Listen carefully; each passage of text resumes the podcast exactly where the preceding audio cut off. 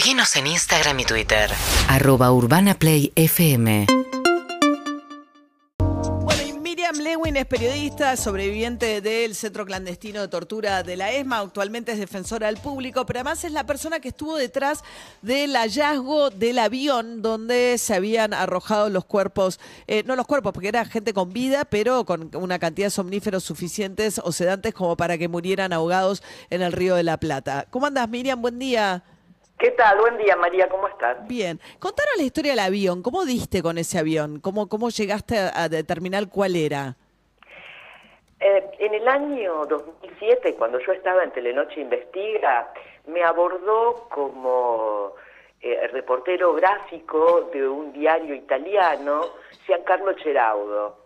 Eh, Giancarlo me pide sacarme fotos para una nota que me iba a hacer un cronista que todavía no había llegado a Buenos Aires, lo cual ya de por sí era bastante inusual, eh, de manera que nos encontramos a solas eh, en la esquina del canal y ahí después de sacarme las fotos me dice, ¿alguna vez pensaste qué había sido, dónde están los aviones de, la- de los vuelos de la muerte? Y yo le contesté, no, pero ¿para qué puede servir? Porque para mí eran objetos inertes que no podían brindar ninguna información. Y él me dijo, para dar con los pilotos asesinos.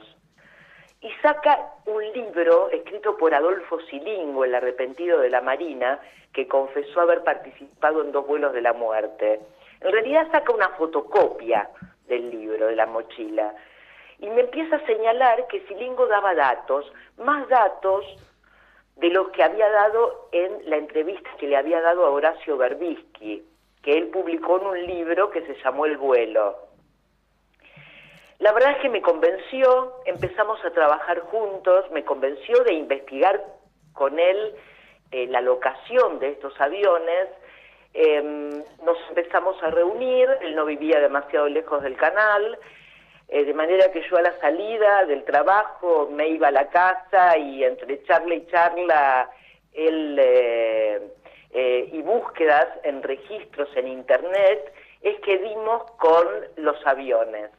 Eh, dimos con varios aviones, no solamente este Skyvam. ¿No eran aviones de la Armada, Miriam? O sea, eh, no, eh, a ver, había dos tipos de aviones. Estaban los aviones de la Armada y estaban, que eran los Electra, eran aviones grandes, no pequeños como estos, aviones más clásicos. O sea, para eran, la tarea eran de los de la ar- Armada, que eran los Electra, que eran tres, habían sido tres, y estaban desactivados, pero en la Argentina, y después cinco Skybar, un avión de fabricación irlandesa, eh, de, de los años 50, originalmente su diseño, con un diseño muy particular. Le decían la heladera volante o la caja de zapatos volante.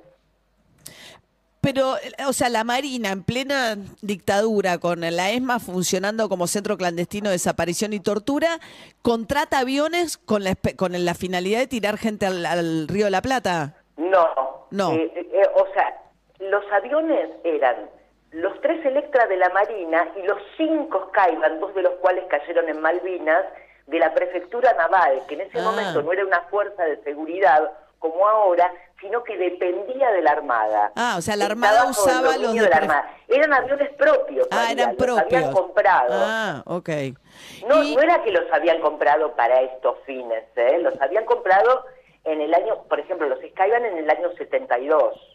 Pero y estos, Miriam, estos aviones, digamos, eh, vos contaste, me acuerdo una vez que, que se podía, que, que todo avión lleva un registro de todos los vuelos que hace, de manera tal que eso te permitió eh, ver cómo habían participado estos aviones y qué pilotos habían piloteado los vuelos Tal donde cual. rajaban, donde así mataban a la gente, pues la tiraban, Sí. ¿no? Claro, porque María, cuando uno vende un auto, eh, puede falsificar la cantidad de kilometraje.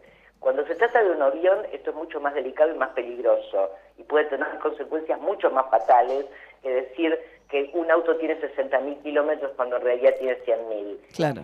Cada planilla de vuelo que se vende con el avión registra eh, cada uno de los movimientos que hizo el avión. Ah, cuando yo Y compro un avión me viene con todos sus movimientos Con precedentes, digamos. desde su origen, desde Claro. su primer vuelo. Qué loco. Y y ahí, todos sus mantenimientos, con los aviones, la duración del vuelo, el objetivo, el horario. o sea que todo, los vuelos de la muerte la, de, de la ESMA están registrados en los registros de estos aviones. El que vino ayer estaba en Estados Unidos, ¿por Porque la prefectura se, lo- se los vendió, los Skyban remanentes, eh, no los dos, por supuesto, que habían caído en Malvinas, sino los que le quedaban, en el año 93, en la época de Carlos Menem, donde no se tenía en consideración la cuestión de la memoria, era la vigencia de las leyes del, del perdón, ¿no? Por supuesto. Entonces se vendieron estos aviones a una empresa que se llamaba, que se llama CAE Aviation, que tiene sede en Luxemburgo. Y esta empresa a la vez revendió los tres aviones, se quedó con uno y revendió dos de los aviones, uno al Reino Unido y otro a Fort Lauderdale, a una compañía que se llamaba GB Airlink y que se, trataba, eh, se ocupaba de hacer vuelos privados de correo, de traslado de paquetes, de encomiendas, entre Fort Lauderdale, que queda muy cerca de Miami, y las Bahamas. Ah. A su vez, hace unos tres años, esta empresa le vendió a otra tercera empresa que se llama Win-Win Aviation eh, el avión que tenía, el Skyban que tenía, y a esa empresa el gobierno argentino se lo compró, no sin algunos eh, forcejeos, porque el, el dueño de Win-Win Aviation es fanático de este modelo de avión, tiene 8 o 9 en su flota. Y no lo quería eh, soltar. y, y no lo quería vender. Ah, o sea que esto lo compró, por eso interviene Massa como ministro de Economía, supongo, Tal eh, cual, comprando. porque del Ministerio de Economía sale el presupuesto para comprar este avión. Que va a quedar en la ESMA, exhibido en la ESMA ahora. Aparentemente sí, primero le van a restituir los colores originales, porque vos sabés que cada vez que se vende un avión, eh, más allá de pintarlo por cuestiones estéticas o de mantenimiento, le cambian el número de matrícula. Entonces, este avión, que era PA-51, cuando voló y arrojó al grupo de la Santa Cruz a las profundidades de las aguas del Océano Atlántico, ahora es N90WW. O sea, en este vuelo mataron a.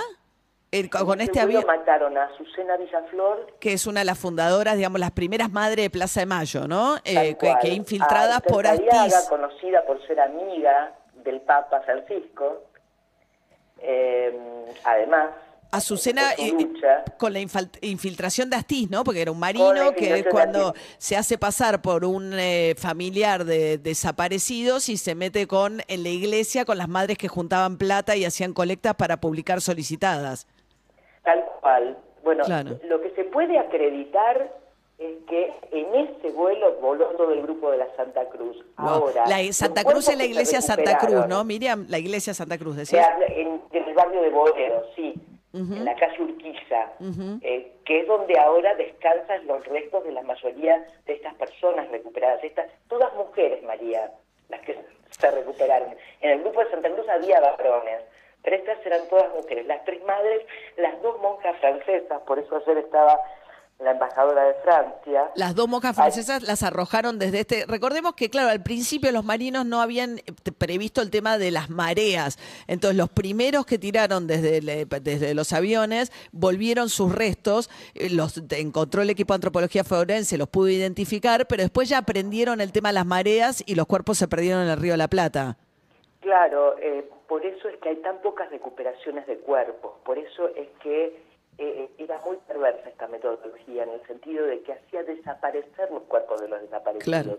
Ni siquiera una fosa común, Claro. eh, ni siquiera un enterramiento, nada. Es decir, no debía quedar ningún Nada. que pudiera ser Claro. reconocido. Claro. Bueno, Miriam Lewin, felicitaciones por este trabajo. La verdad, qué loco, ¿no? Como aparece casualmente también, ¿no? Un fotógrafo italiano que te propone eh, tirar de esta cuerda y mira hasta dónde llegó esta historia. Gracias, Miriam. Sí, Muchísimas gracias, María. Gracias a ustedes. Un beso grande. Es Miriam Lewin, periodista sobreviviente de la ESMA. Ella misma estuvo secuestrada y torturada en el predio de la ESMA. Es actual defensora del público.